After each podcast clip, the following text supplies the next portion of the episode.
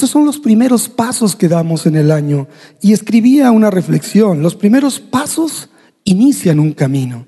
¿Cuál es ese camino? El que viene delante de nosotros, un año nuevo, 2020. Este nuevo ciclo, una nueva década en la cual hemos sido equipados ya de muchas maneras como hijos de Dios en siglos atrás y ahora estamos viendo el resultado de todo lo que se ha sembrado en tiempos anteriores. Por eso, los primeros pasos, aquellos que inician un camino, son los más importantes, hermano, porque son una acción, escucha, son una acción que implica la determinación de no quedarte en el mismo lugar.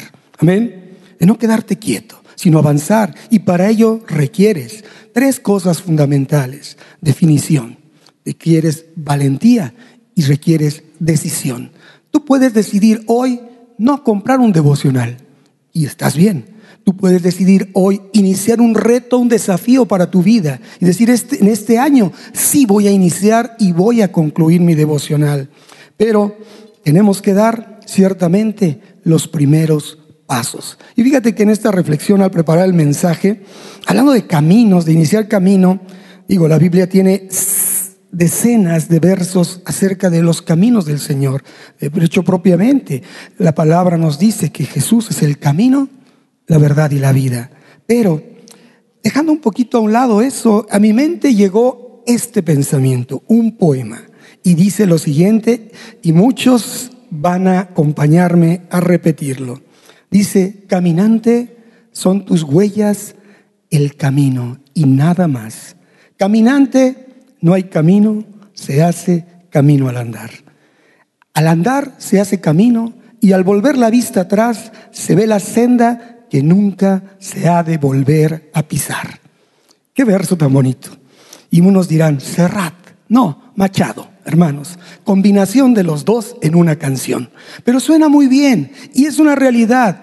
Tú no puedes iniciar un camino si no das tus primeros pasos, si no inicias un camino, si no inicias una senda y esta se va haciendo con tus propias huellas. Esto es que tú eres el que va marcando lo bueno o lo malo de tu destino. Como decía el pastor en la evaluación de lo que hemos hecho hasta el momento, si hay algo bueno, es porque hiciste algo bueno. Si hay algo que no es tan bueno, es porque no has hecho lo correcto dentro de tu vida. Entonces, hermano, vemos que debemos de crecer en sabiduría, como los primeros pasos, decía al principio, primer servicio, primer día laboral, primera prédica, primer mensaje, primer tema referente a lo que es el devocional, creciendo en sabiduría. Entonces los primeros pasos es entender acerca un poquito de la visión. Y déjame compartirte lo que yo exploré acerca de ello y resumirlo en algunos puntos importantes que tienen que ver con el mismo devocional. Es decir, tenemos que sacar deleite de las cosas que están delante de nosotros. No verla como una carga, no verla como, mm, no se le pudo ocurrir algo mejor al pastor. ¿Por qué me pone a trabajar todos los días? Puedo utilizar este tiempo en algo mejor. O después, ¿qué pasa cuando me atraso? Ay, siento una carga. Y la Biblia dice que no debemos de cargar pesos innecesarios, ¿verdad? ¿Qué hacemos? ¿Lo hago? No lo hago. Es tu decisión. Pero te explicaré. Dice creciendo en sabiduría. Vamos a arrancar de esa parte por el inicio, los primeros pasos. ¿Qué es crecer? Crecer es un verbo que implica aumentar, multiplicar y abundar. Eso es crecer. También nos habla de alcanzar un desarrollo. Y esto ya nos va dando una responsabilidad. Habla de pasar un proceso, eso es crecer, agregar valor, adquirir progreso, prosperidad y también bendición y que sea espiritual. Podemos crecer en amor, podemos crecer en conocimiento, pero estamos también necesitados de crecer en sabiduría. Así que hermanos, definamos qué hemos de hacer y cómo hemos de seguir al ir marcando esos primeros pasos que harán huellas y formarán un camino por delante. Entonces, si vamos a crecer en sabiduría, no quiere decir, hermanos, que lo que hemos hecho en las visiones anteriores, como lo que fue el anterior, desarrollando el fruto del Espíritu, o más atrás, el año de la expansión, etcétera, etcétera, no es, ya la vi, la dejé, me olvidé, guardé el devocional en algún lugar y me olvidé de él. Te quiero decir esto y que se te quede bien grabado. Cada visión anual que Dios permite que esta congregación reciba a través de nuestra cabeza, nuestra autoridad espiritual, el pastor Ernesto, son escalones que nos van ayudando a crecer. Amén. Son gradas llevándote a un nuevo nivel. no son de desechar, es decir, es de afirmar y avanzar a lo que viene por delante. Así que creciendo, al decir creciendo, hermanos, no, no soy maestro de literatura, pero creciendo es un verbo gerundio en un presente y que quitándonos de términos lo que quiere decir es algo que debe tener una acción continua en desarrollo. Es decir, si hablamos del verbo crecer, aumentar, abundar, desarrollar, entonces continuamente debemos estar creciendo, creciendo, hermanos. Y esto implica, hermanos, que llevemos dentro de nosotros un desarrollo diario continuo de aumentar un poquito más aquello que creemos ya saber. Y ahora verás que no solo es saber, porque el siguiente punto es sabiduría. ¿En qué vamos a crecer? ¿Cuál es la visión? Creciendo en, en un gerundio, en una acción constante de desarrollo, y es sabiduría. ¿Qué es la sabiduría? Mira, hermano, se va a hablar mucho en todo el año. Tenemos todo un año para hablar de sabiduría, pero voy a tocar unos puntitos que después serán mucho, muy profundizados. En sabiduría tiene que ver con entendimiento. ¿Y qué es entendimiento? Es conocer, comprender y juzgar las cosas. Tiene que ver con discernimiento. ¿Y qué es discernimiento? Es percibir la diferencia de esas cosas. También tiene que ver con prudencia. Eso es sabiduría. Y tiene que, ser, que ver con la moderación de tus palabras, de tus acciones, de tus conductas, de tus actitudes.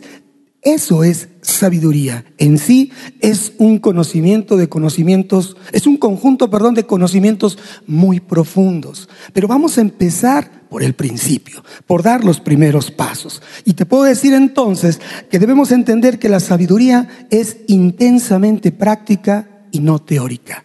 Podemos tener muchos conocimientos, pero si no los llevamos a la práctica, no somos sabios. Así que, si es así, tenemos cosas importantes que son asuntos del corazón, porque la sabiduría se fundamenta en el corazón. Dice, el corazón habla la palabra que es engañoso y perverso más que todas las cosas. Pero también nos dice la palabra, sobre toda cosa guardada, debes guardar tu corazón, porque de Él y Él es la fuente de donde emana la vida. Pero también nos dice la palabra en Mateo, dice que de la abundancia del corazón hablará nuestra boca. Así que hermanos, la sabiduría es un su fundamento, es el asunto, un asunto del corazón.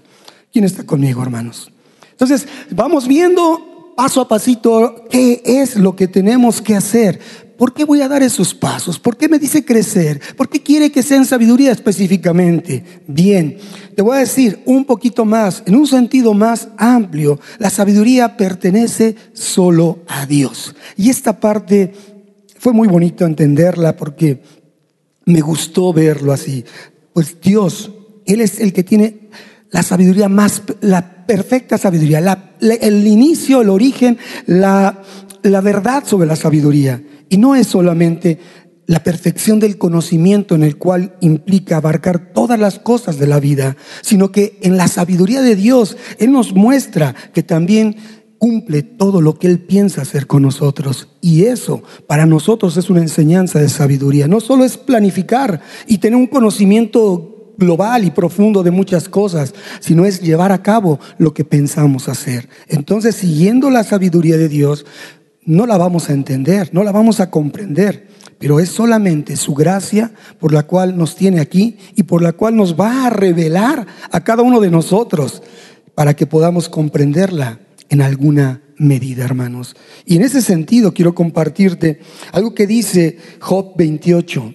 Job 28, hablamos de un hombre que habló con Dios, que se puso contra Dios, que se le puso al brinco a Dios. Y en muchas de sus preguntas o de sus confrontaciones con su propio yo, sus amigos y Dios, él llegó a decir esto, o se lee esto en Job 28. Pero ¿sabe la gente dónde encontrar sabiduría? ¿Dónde puede hallar entendimiento? Nadie sabe dónde encontrar sabiduría, porque no se halla entre los vivos. Dice, pero ¿sabe la gente dónde encontrar sabiduría? ¿Dónde puede hallar conocimiento?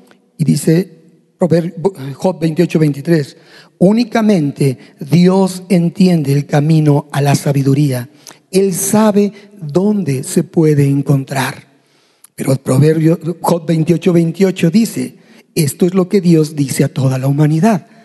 El temor del Señor es la verdadera sabiduría y apartarse del mal es la verdadera inteligencia. Entonces, si queremos entender qué es en lo que vamos a crecer, vayamos a la fuente que es donde lo podemos obtener, hermanos, simple y sencillamente.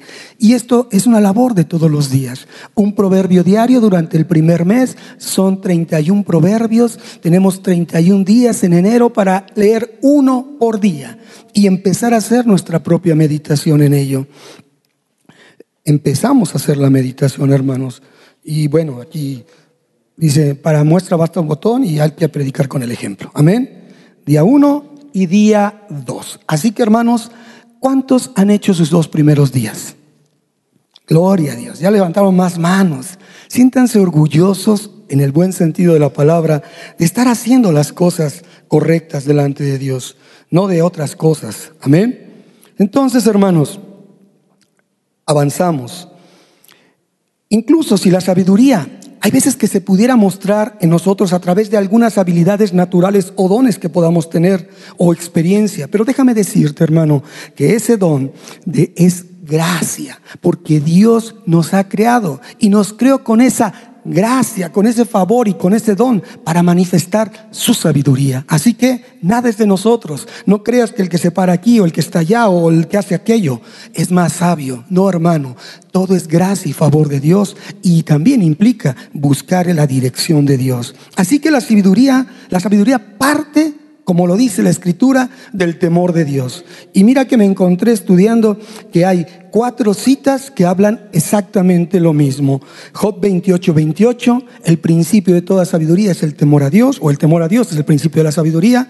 Salmos 111, 10 dice exactamente lo mismo. Proverbios 1, 7 y Proverbios 9:10. El principio de la sabiduría es el temor a Dios. Y si se repite mínimo tres veces, eso es un fundamento doctrinal dentro de la escritura. Así que, hermanos, debemos ver que esto se extiende y se aplica hacia todos y cada uno de los aspectos de nuestra vida, sin dejar uno de fuera, hermanos. Y déjame decirte algo más, y esto lo subrayé, esto es en una innegable combinación de discernimiento, que es diferenciar entre una cosa y otra, y de obediencia. Es decir, algo que implica que si tú eres sabio, se va a manifestar en cuán, cuán, cuán sabio eres, se va a manifestar en cuán obediente eres. Amén. Y esto solo porque Dios nos guía para ello, a través de lo que nos indica en cada uno de los puntos de su palabra en toda la escritura pero que definitivamente se realzan en el libro de Proverbios, que es el que tenemos delante de nosotros como un reto, como dijo el pastor, para leer, volver a leer, releer, releer y seguir releyendo durante todos los 364 días del año que nos restan, 363 días del año que nos restan. ¿De acuerdo, hermanos? Entonces, esto es para profundizar un poco más en qué es lo que tenemos que hacer. ¿Qué es este, libro, este devocional se basa en ese libro de Proverbios. Y dice aquí el verso sobre el cual versa todo este propósito es Proverbios 1.7, el principio de la sabiduría es el temor de Jehová. ¿Y qué es entonces un proverbio? Para que andemos ubicados, ¿qué vamos a estudiar? Les diré un poquito de ello. Proverbio también se le conoce como Meshalim y viene de la palabra hebrea mashal.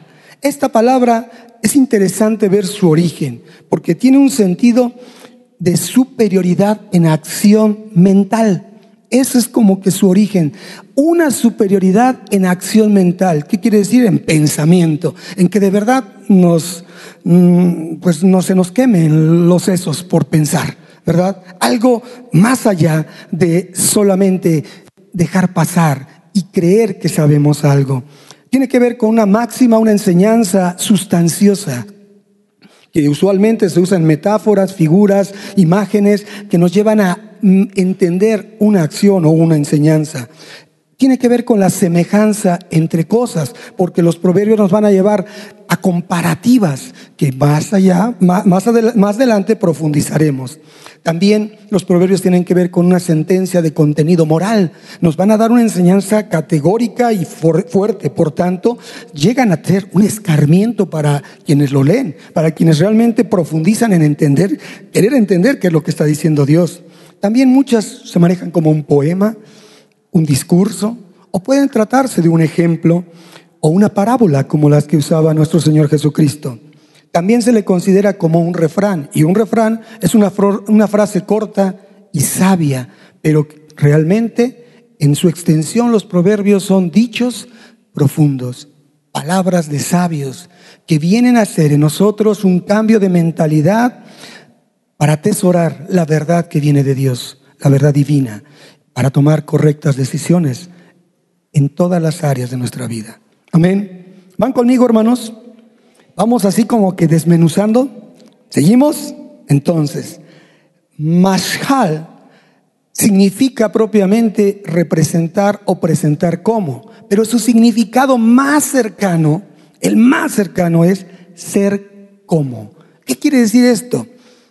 Es un desafío, hermanos. Implica un desafío sobre comprender, escucha esto, las analogías que marca el libro sobre las cosas espirituales y las cosas terrenales, las cosas materiales. Entonces, esto nos va a llevar a profundizar en aspectos como decir, ¿por qué cita una hormiga?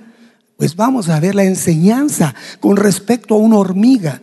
Por eso esto es comprender esas analogías y es un deleite que podamos sacarle a un solo capítulo, podemos hacer 50 mil prédicas de un solo capítulo de Proverbios, viendo un solo verso de cada una de ellas y aún viendo la mitad del verso, quedándonos con solo la parte primera de un versículo, podemos sacar infinidad de enseñanzas. Por eso es un desafío ser como aquello de lo que estamos sustrayendo de la palabra.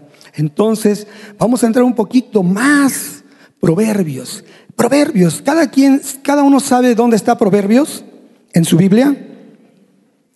No me vayan a decir, está entre Génesis y Apocalipsis. ¿A qué grupo de libros pertenece Proverbios?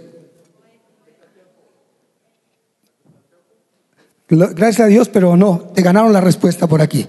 Poéticos. Poéticos son los libros de enseñanza, de poesía, de aquello que tiene que ver con el enamoramiento con Dios, por el deleite de su palabra. Y ahora verán por qué. Inicia describiendo en el capítulo 1, verso 1, a Salomón, el hijo del rey David, como el autor de este libro. Sin embargo, primer libro de Reyes 4:32, escucha, esto es un dato histórico interesante. Primer libro de Reyes, capítulo 4, verso 32, dice que Salomón compuso, perdón, tres mil proverbios, tres mil proverbios y cinco mil poemas. Ahí está en la Biblia. Lo que quiere decir que no todos los proverbios que están en el libro de proverbios dentro, del, dentro de la sección de, de poéticos son de él, sino que también hay en este libro hay, proverbios que pertenecen a sabios. Eso está en Proverbios 24, 23, proverbios de sabios. En Proverbios 31, proverbios de Agur. Proverbios 31, 1 dice proverbios de Lemuel. Entonces, hermanos, vemos que también Salomón fue un gran compilador de proverbios que trajeron enseñanza, sabiduría bíblica, que él personificaba, hermanos, que él se hacía ejemplo de ello y las enseñaba. Y esto quiere decir que son cuestiones humanas, porque él no puso un estándar que no pudiéramos seguir nosotros. Son cuestiones humanas, diarias, de nuestra vida y para todas las edades. Desde los bebitos que empiezan a hablar y que ya saben que le dices no y dicen no. Así le hace mi nieto cuando le digo no, no, no, no. Y no es no. Entonces, él ya sabe lo que es el significado de un proverbio. El proverbio, no hagas eso, ¿verdad? Porque te toca el manazo. Entonces, hermanos, en todas las edades son enseñanzas humanas diarias que podemos disfrutar. Ahora bien, esto lo vi muy interesante. Los proverbios fíjate, provienen de una plegaria muy particular que hizo un hombre en reconocimiento y la aceptación de su incapacidad como humano. Este fue Salomón. A la sucesión del trono de Judá, él se quedó con, ¿y ahora qué? Dice primer libro de Reyes, capítulo 3, del verso 3 al 28, donde nos narra sobre el resultado de esa sucesión, que dijo, ¿y ahora qué hago? Entonces, el verso 7 de primer libro de Reyes, capítulo 3, verso 7, nos dice lo siguiente, y esto es muy hermoso que lo podamos ver, dice lo siguiente así, ahora pues, Señor mi Dios, tú me has hecho rey en lugar de mi padre David, pero soy como un niño pequeño que no sabe por dónde ir. Otras versiones dicen que no sabe entrar ni salir, simplemente que no sabe qué hacer. Entonces, su plegaria fue tan espectacular para nuestro Señor que fue respondida, porque él mismo, aplicando Santiago 1.5, que dice, el que se sienta falto de sabiduría, pídala a Dios. Amén que se la dará abundantemente y sin reproche. ¿Y esto qué quiere decir? Que si tú ya le pediste sabiduría para el día 1 de enero y el 2 de enero dices, Dios me faltó, Dios no te va a decir, ¿qué hiciste con la del 1 de enero?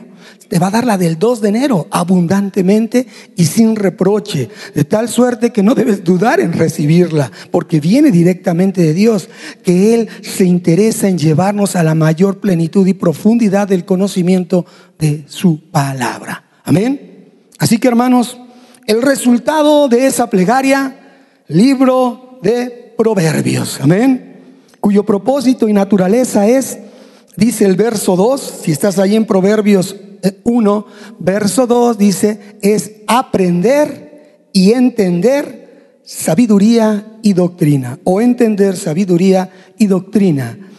Y estamos hablando de creciendo en sabiduría, y aquí este verso nos lleva precisamente a ese enlace, aprender entender sabiduría y doctrina. Entonces, como sé que vamos a hablar durante todo el año de mucho de la sabiduría, solo déjame decirte otros aspectos por si ya no tengo la oportunidad de estar aquí parado, ¿verdad? No dejes para mañana lo que puedas hacer hoy. Se hacen camino al andar y dejo una huella con esta expresión o esta definición. Sabiduría es mucho más que solamente saber mucho. Ah, eso me encantó. Sabiduría es mucho más que solamente saber mucho. Y se lleva a esta parte. Es una actitud básica que influye cada aspecto de tu vida, porque ilustra la mente de Dios, nos ilustra la sabiduría, lo que está pensando Dios, lo que planea Dios, lo que quiere Dios.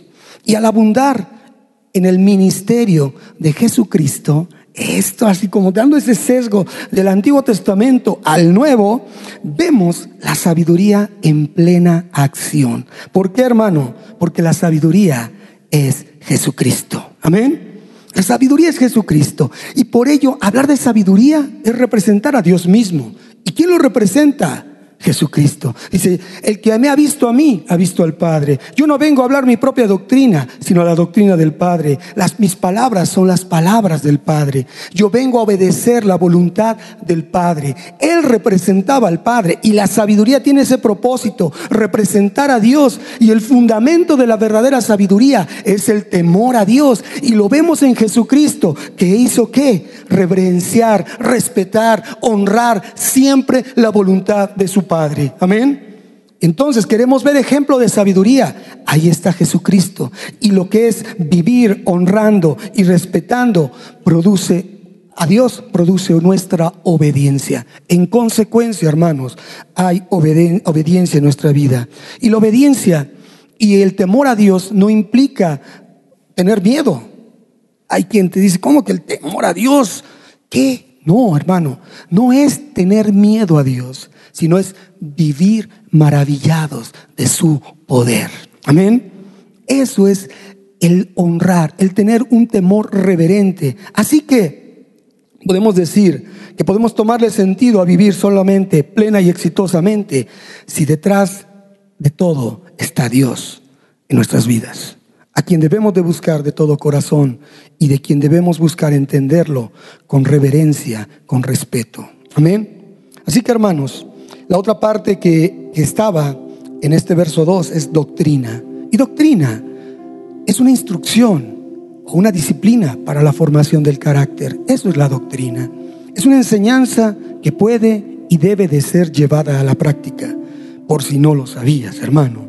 Los proverbios te van a enseñar razones prudentes, te van a llevar a tener a entender los dichos inteligentes, te van a dar palabras que impliquen la habilidad para que puedas leer entre líneas, facilitándote una interpretación o un discernimiento de la diferencia de las cosas.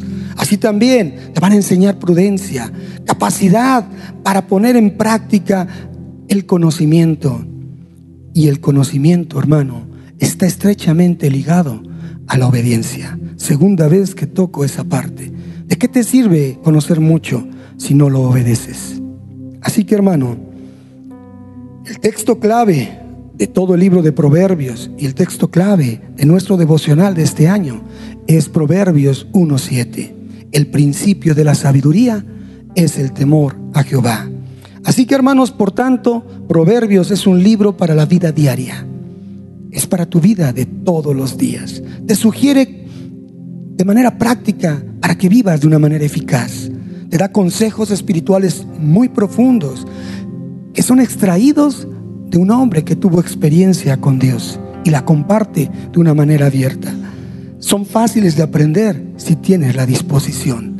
También son cosas que deberíamos conocer y vivir ya y que definitivamente es bueno Dios porque nos las va a recordar.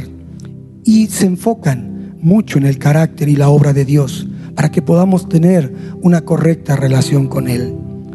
Un beneficio de los proverbios es que te va a enseñar a evaluar tu corazón. ¿Cómo está tu corazón? Si hay prudencia en Él, lo que implica sabiduría, y es un desafío que solo con la ayuda de Dios podemos tener. Así que hermanos, este es un buen comienzo para ti y para mí. ¿Quién dice amén? Un comienzo para entender por qué hemos de hacer las cosas, dar los primeros pasos que inician el camino, donde el desafío es no quedarse en el mismo lugar, subir un escalón más, avanzar, iniciar un camino, actuando con definición, actuando con valentía y con mucha decisión. Por tanto, hermanos, vayamos creciendo en sabiduría, demos los pasos primeros y los subsecuentes andando en el camino que Jesús ya nos marcó, porque ahí sí ya hay una guía, ya hay a quien podemos seguir y hagamos nuestro devocional. Amén. Pongámonos de pie, hermanos. Cierra tus ojos y citando dos porciones más de la escritura en el mismo libro de Proverbios, en el mismo capítulo inicial, lo primero, el primer paso, el inicio, hermano, dice la palabra de Dios. Recibe esto en tu corazón. Cierra tus ojos, vuélvanse, presten atención a mis correcciones, a mis reprensiones. Y he aquí, yo derramaré mi espíritu sobre ustedes. Los colmaré y les haré saber, les daré a conocer mis palabras, mis pensamientos y mis argumentos. Y a los que me oyeren vivirán en paz, tranquilos, sin sobresaltos ni temor de ningún mal. Ese es nuestro Dios. Padre, confiamos en ti.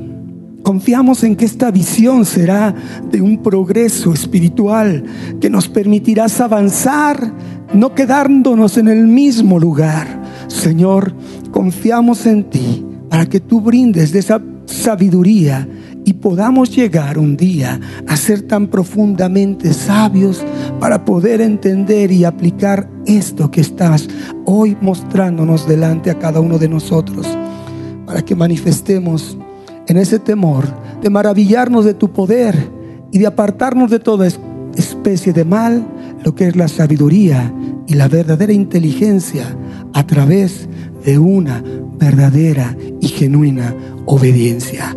Padre, ayúdanos, solamente lo vamos a hacer a través de ti, por ti y para ti. Y para eso nos has dejado a tu Espíritu Santo, para iniciar estos primeros pasos de este nuevo ciclo, de esta nueva oportunidad, de esta nueva bendición. Gracias Señor por la fidelidad que has puesto en los que estamos aquí. Gracias Señor por la fidelidad de los que están ahí, escuchando también este mensaje. Llévanos Padre a un diferente nivel, a un nuevo nivel de búsqueda de ti, de estar creciendo en sabiduría, de que sea una acción permanente, consistente y que sea relevante para nuestro corazón.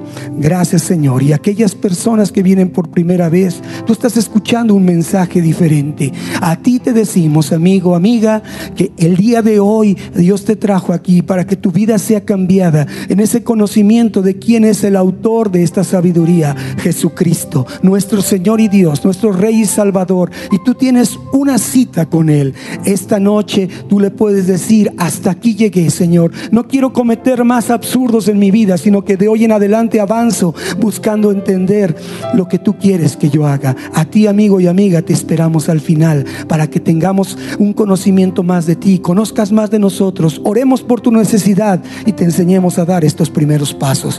Padre, gracias te damos, mundo de fe. Somos una iglesia bendecida porque tenemos una visión y la estamos llevando a cabo, Señor, y sabemos que la obediencia trae bendición. Gracias, Señor, por tu favor. Gracias por tu misericordia, por estar con nosotros. Llévanos con bien y sigue bendiciendo, Señor, abundantemente vida, trabajo y condiciones de cada una de las familias y personas de este lugar. Te damos gracias y te honramos en el nombre de tu Hijo Jesucristo. Amén y amén.